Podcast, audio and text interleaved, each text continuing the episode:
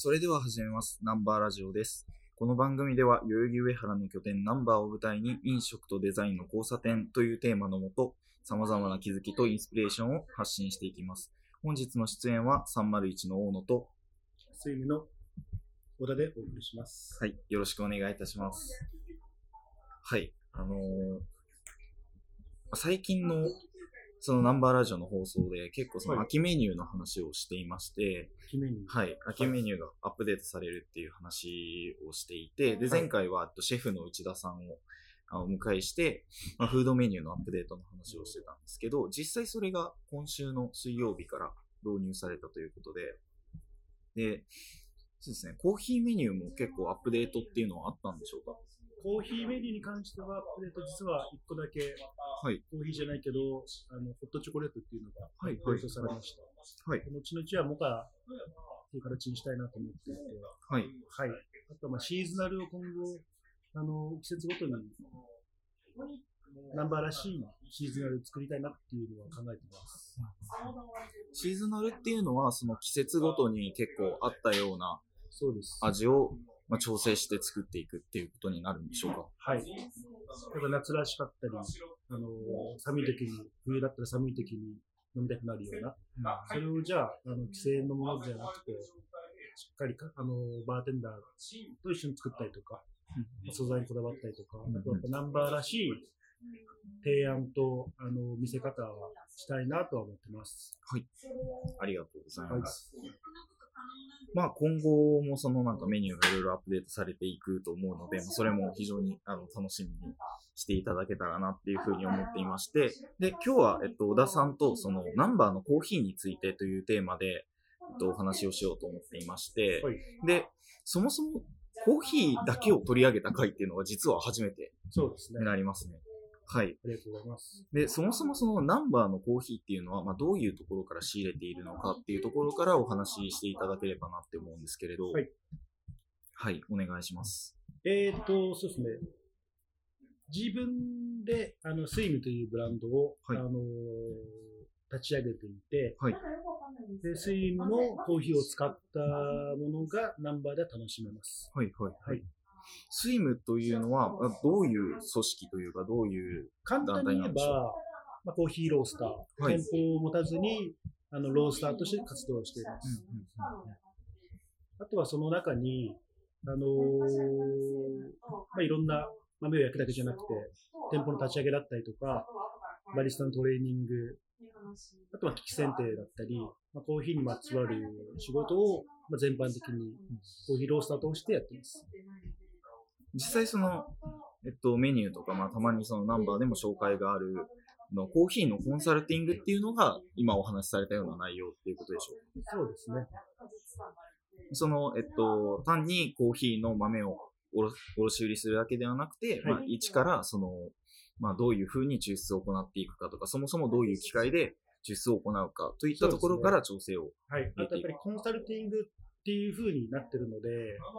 単純にじゃあ、あの豆をおろしたりとか、トレーニングをするだけじゃなくて、どうやったらそのコーヒーがその場所だったりとか、施設に、あのー一番、こう、ぴったりとはまるか、うん。まあ、そういったところを提案する仕事にはなると思うので、じゃあ、あの場所によっては、このコンセプトのこういうコーヒーだったりとか、じゃこういうレイアウトだったりとか、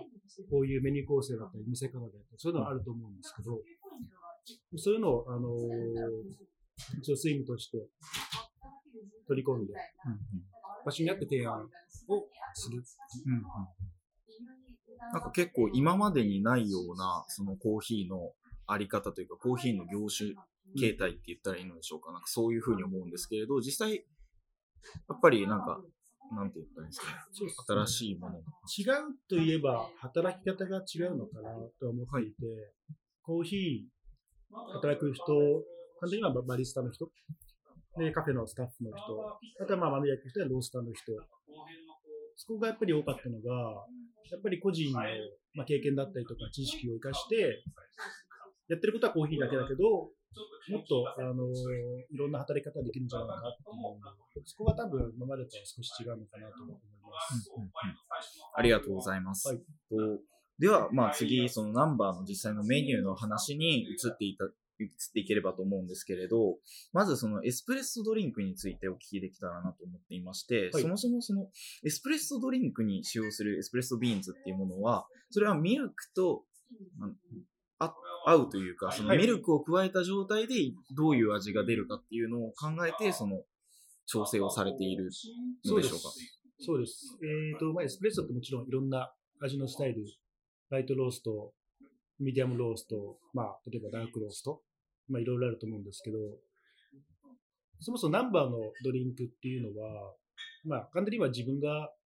今まで経験してきた中で、好きな味、いろんな国だったりとか、いろんな地域、お店で、あの、好きだったものを、ナンバーで表現してるっていう感じですね。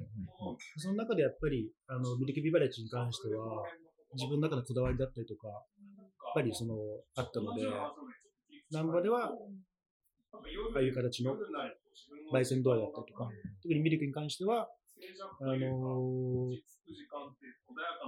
わかりやすく、あのーフラットホワイトラテだったりとか、美味しいと思ってもらえるように表現してます。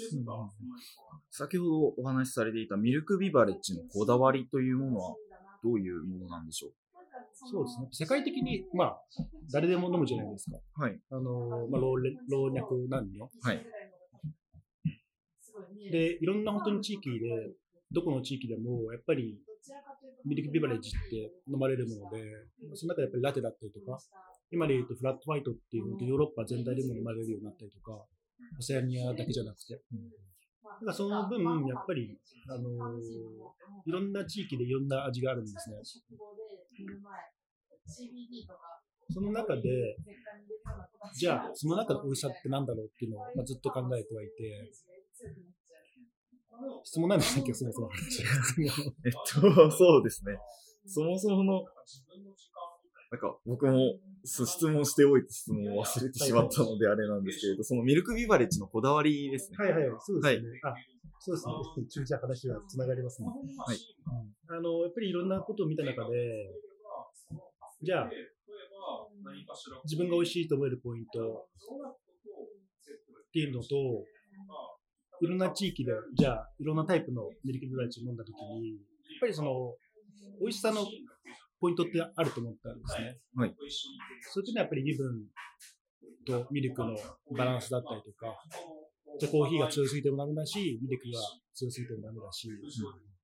なんか一つのミルクとエスプレッソを混ぜ合わせることによってできる味っていうのがこだわりなんですかね。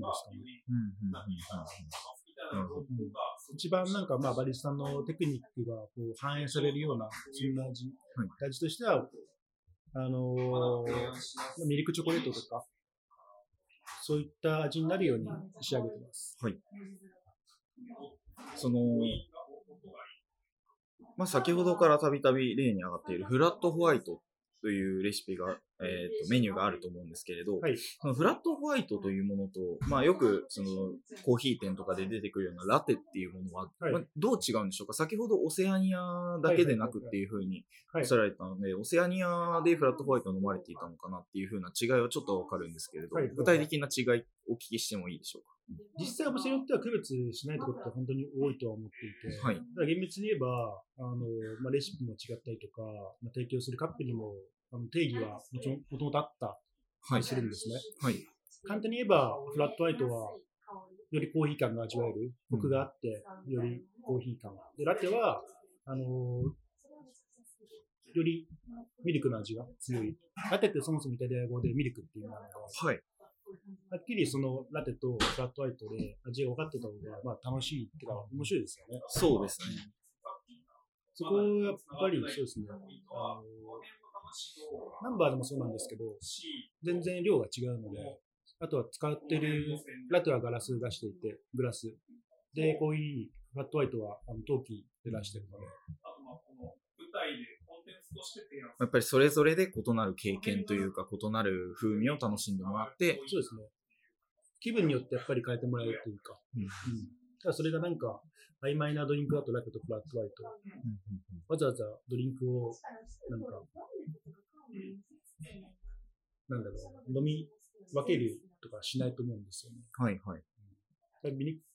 エスプレッソドリンクはエスプレッソドリンクでちゃんとそれぞれに違いがあった方が、はい。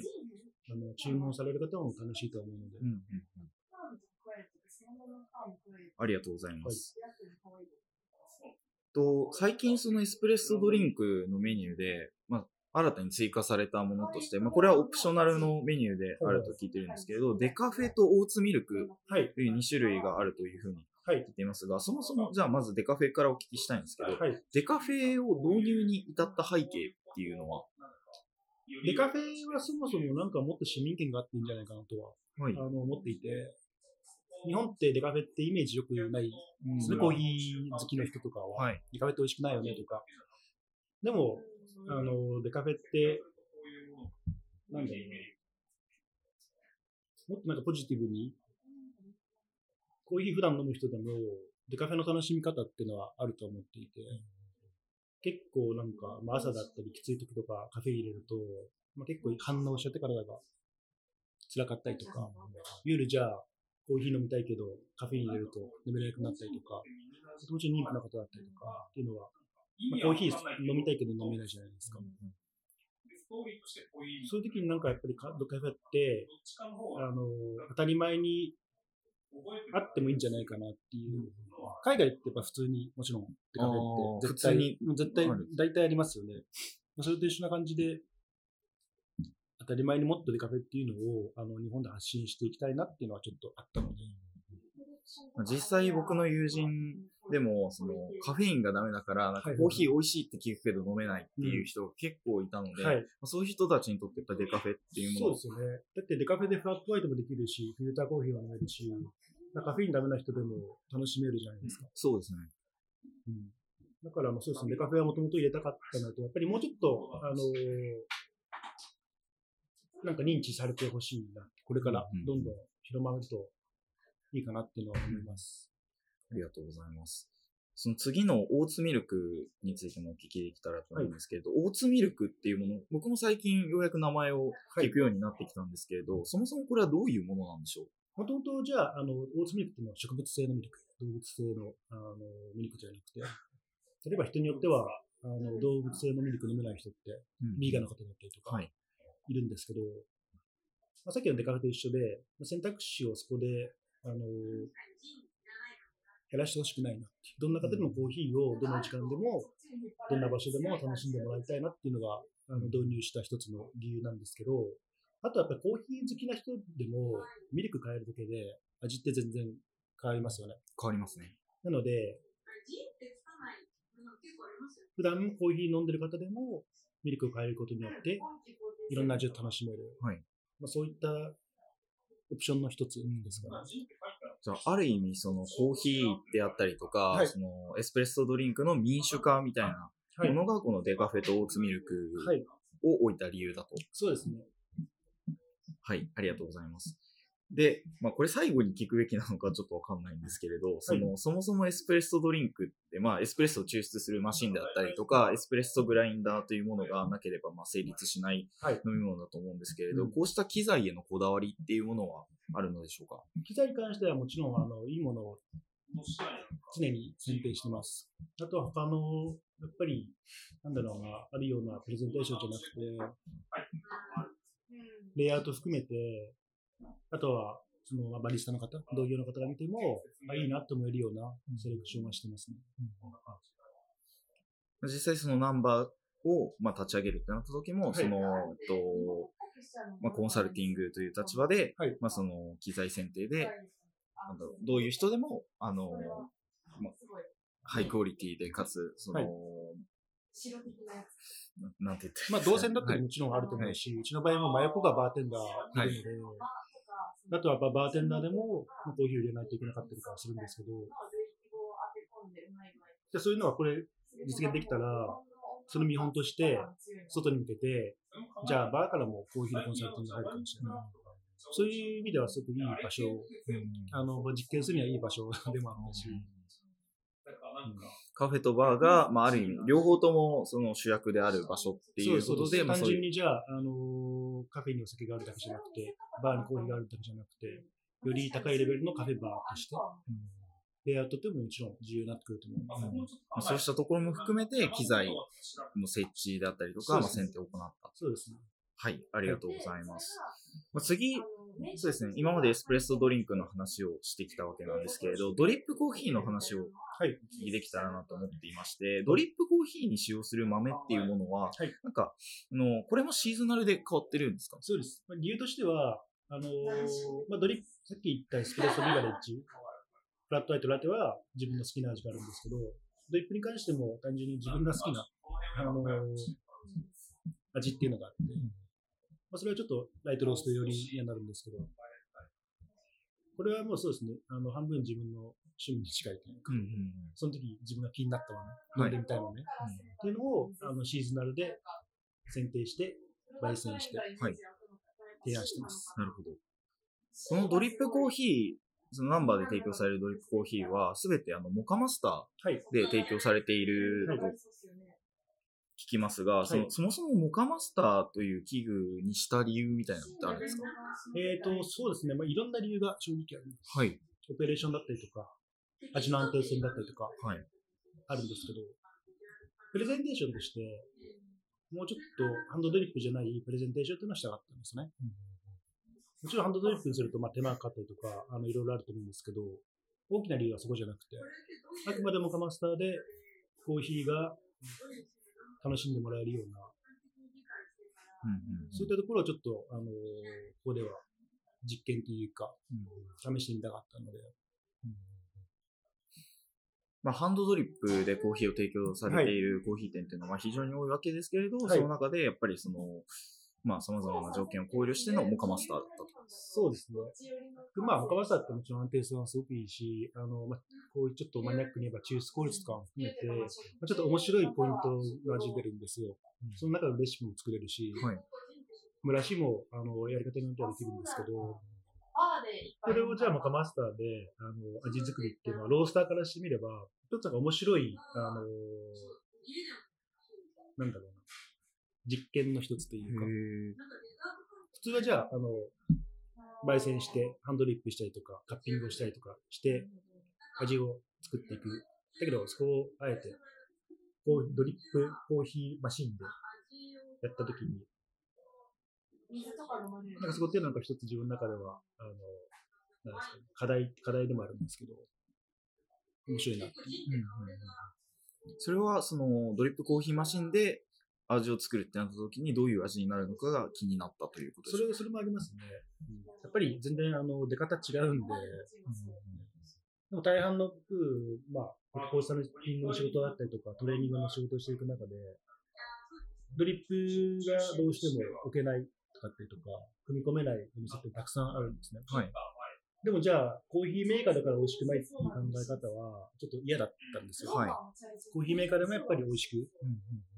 でも海外とか本当に、なんかロースターとかでも、有名なロースターでも、あの、いっぱい置いてますから。むしろ逆にそっちの方が美味しい時とかたくさんありますから。まあ、そういう、えっと、海外の事例とかも見つつ、はいえっと、日本で、まあ、新しい挑戦を、まあ、はいここナンバーからやっていこうということで、そうですねモカマスターになったと。はい。はい、ありがとうございます。まあ、あと、えっと、まあ、二つぐらいお聞きしようかなと思っているんですが、はい。まあ、次はですね、えっと、夏に非常に大人気だったコールドブリューについてお聞きできたらと思っておりまして、はい。僕はあの、正直コールドブリューって、まあコーヒー好きで家で作ったはいはいはいりもするんですけれど、ただナンバーのこのホーリーアメシストというはいコールドブリューっていうのは非常になんか特徴的と言いますか。はい。はい、なんか自分の家で絶対再現できないというか、なんかはい自分一人でやろうと思って難しいなと思ったんですけれど、このコホーリーアメシストというコーヒーの特徴を教えていただいていいですか？そうですね。あのーまあ、コールドブリューっていう水につけて成分を抽出する、あのーやり方なんですけど、単純にそうですね、あのーまあ、質感と後味の甘さっていうのが違うのかなっていう。味の出方が多分抽出する方が全然違うと思うんですよね。はい。それは普通のドリップと比較した場合ですか？それとも他の豆と比較した場合？他の豆ですかね。まあ、ドリップもそうなんですけど、はい。このコールドブリューに関しては、その、アイスドリップじゃなくてコールドブリューありきっていうところもあるので、コールドブリュー水につけて長時間寝かすっていうのを前提にした焙煎とマグナ煎となっています。はい。はい。でコールドブリューも8時間、12時間、18時間、じゃあオーバーナイト、それ以上ってもちろんあのあったり、24時間だったりとかはいあると思うんですけど、もちろん時間帯によって全然味の出方って変わるじゃないですか。変わりますね。それは蒸らしとかもそうなんですけど、はい。あのあくまでもそうですね。これちなみに24時間基本的につけるんですけど、はい。ここでちゃんと味が完成するようになってるので、はい。あ、どうぞどうぞ。いや、その24時間つけて、まあ、えっと、コールドブリューとして飲むことを想定されている豆っていう話なんですけれど、それをデザインするときに、なんか何から出発するのかっていうのを僕、全く見当がつかなくて。まずやっぱり味のイメージっていうのはもともとあったので、はい。あのーこういう、ここではこういう味にしたいなっていうのがあって、こういうシチュエーションを楽しみたいなっていう味が、あの、ちゃんとイメージしてたので、味も全部含めてアフターテイストの長さだったりとか、質感とか、そういったのも完全にイメージできたので、はい。そうすると、あ、こういうやり方でこういう豆の選定で焙煎をしないといけないなっていうのはもう、あの分かってたので、ただ、若干そのなんか1ヶ月ぐらい、1ヶ月ぐらい、ナンバーオープンする1ヶ月ぐらいは、あの、試行錯誤してました。はい。微調整ずっと焙煎とかでしてました。その微調整をした豆を実際にその、なんその寝かせる時間っていうのは、それはあらかじめ24時間って決まっているのか、それとも6、12、18、24って、で、いや、もともと決まってました。もう味のイメージできたときに、はいあ、この時間だなっていうのは、もう決めてましたわ。かるんですね。ただ、あのーこれは8時間とか12時間で、あのー取ると、フルーティーなんですよ、すごく。はい。ただもうちょっとライトな味になって、それを、それでも全然あの使えるんですよ。ある卸のお店では、逆に12時間でやってます。そういう味が好きだっていうことだったんですよ。ただ、もともとは24時間でイメージして作っていはい。で、ナンバーでは実際その24時間っていうのがまああっていたからそうです24時間で出している。はい。はい。ありがとうございます。ちょっと、すごくコールドブリューの豆についてすごく気になってたので、なのではい、今回お聞きできてよかったです。はい。次なんですけれど、このナンバーはさっきも少しお話に出ましたが、カフェとバーをまあ両方とも押し出していて、そしてまあバーの方でもその実際コーヒーを使ったカクテル、まあモカシェイクとかはかなり人気のメニューだと思うんですけれど、そういうカクテルの素材としてのコーヒーっていうのは、まあこれ結構バーテンダーの方との調整とかってかなり大事になってくると思うんですけれど、どういう風に調整されてるんですか？単純にあの、まあ、ドリンクとしてお酒と合わせたときに、まあ、ノンアルコールでも、まずドリンクとして美味しいか美味しくないか。はい。そこだと思うんですよね。はい。で、どの、あの、層にどこまでこうレンジがあったりとかっていうのも考えたりもするんですけど、お酒って基本的にやっぱり強いアルコール入ってるので、で、甘さもあったりとか、そういう粘度、質感も強いので、まずはそれに負けないような味作りしないと、はい。コーヒーの味ってしないんですよ。はい。例えばじゃあ、あのーライトローストの豆を、このスピリッツでとかっていうのは、合うものもたくさんあるとは思うんですけど、はい。そこじゃなくて、全体的なお酒のベースになるような味作りにして、そこが、そこでバーテンダーの人がこう調整をするっていうような感じ、流れですかね。あーということは、先にもうコーヒーが決まって、その上で、えっと、バーテンダーの方が調整するある。程度はそういうふうにはここではしてますね。はい。たまになんかこういった豆が、コーヒーがないかっていう話はするんですけど、はい。うん。流れとしてはコーヒーがまずあって、それに合わせてもらうっていう感じが今は多いですね。まあ、そういうカクテルの素材として、まあ、コーヒーを扱う上で難しい点っていうのは、まあ、先ほどお話しされていたように、その、まあ負けない味。まあ負けないはい。それが一番ですかね。あとは、あの、やっぱり、こう焙煎で攻めすぎたりっていうのはもちろんあるんですけど、青臭さだったりとか、そういうのでもろにお酒と混ぜて出ちゃうんですよ。はい。そういうネガティブな味が混ぜた時に出ないようにもしないといけないので、はい。例えば酸味が変な方向性に行っちゃうと、多分カクテルのものとしては成り立たないと思うので、はい。あくまでも飲んで美味しいカクテル、ノンアルコールのモクテルとして、コーヒーがハマるようには、あの、常に考えてます。そのカクテルやモクテルが一つのものとして、そうですね。まとまりがあるように、まあ、コはいーヒーの味をデザインされる。美味しいカクテル、美味しいモクテルみたいな。そうです。うんこれはなんか面白いけど、美味しくないっていうのではなく、商品としてやっぱりちゃんとそこは考えていきたいですね。はい、ありがとうございます。じゃあそろそろ、えっと、トークのまとめの方に入っていければと思うんですけれど、まあえっと、このナンバーで、まあ、小田さんが考えていらっしゃるそのコーヒーのあり方っていうのをまずお聞きできたらなと思うんですけれど。ナンバーではまあコーヒーのあり方は、コンセプトにもあるように、はいまあ本当に日常の質を上げる、他のコーヒー屋さんというのも一緒だと思うんですけど、やっぱり単純にコーヒーをここでは楽しんでもらえるような、そういうあり方でいいのかなとは、ちょっと思っていて。あとは、あのーまあこれからまだまだ調整しないといけないんですけど、特にフラットホワイトそうなんですけど、やっぱりここのシグネチャーになるように、はい。あの、このコーヒーを、のためにナンバーに来るっていう理由付けが、もっともっと作れると思うので、そこはもっと挑戦したいですね。ありがとうございます。まあ、今後その、じゃあ、あの、先ほどのその、とフラットホワイトを実際シグネチャードリンクとして押し出して、で、それがまあナンバーに来る動機になったらいいっていう話をされていましたが、はい。まあ、その他に新規で取り組んでみたいことみたいなことっていうのはありますでしょうか？そうですね。まあ、あのアレンジドリンク、コーヒーは、徐々にちゃんと打ち出していきたいかなっていうところと、もともとその、まあ、イベントとか結構ナンバーはやってるんですけど、ちゃんとしたコーヒーイベントっていうのを、もうそろそろやりたいかなっていうのが、あの、あります。あとは多分ナンバーでしかできないコーヒーとかもあると思うので、それはしたいですね。あの、すぐしたいです。じゃあ、あれですね。まあ、そのイベントを、はいまあ、期待しつつ、そうですね。はい。コーヒーでたくさん来るようなイベントをしたいですね。はいそのイベント僕もぜひ楽しみにしております。はいはい。今日はありがとうござはいい、あました。りがとうございました。と、ナンバーラジオは定期的に最新エピソードを公開しています。興味をお持ちいただけましたら、ポッドキャストや Spotify でフォローをよろしくお願いします。今日はありがとうございましたありがとうございました。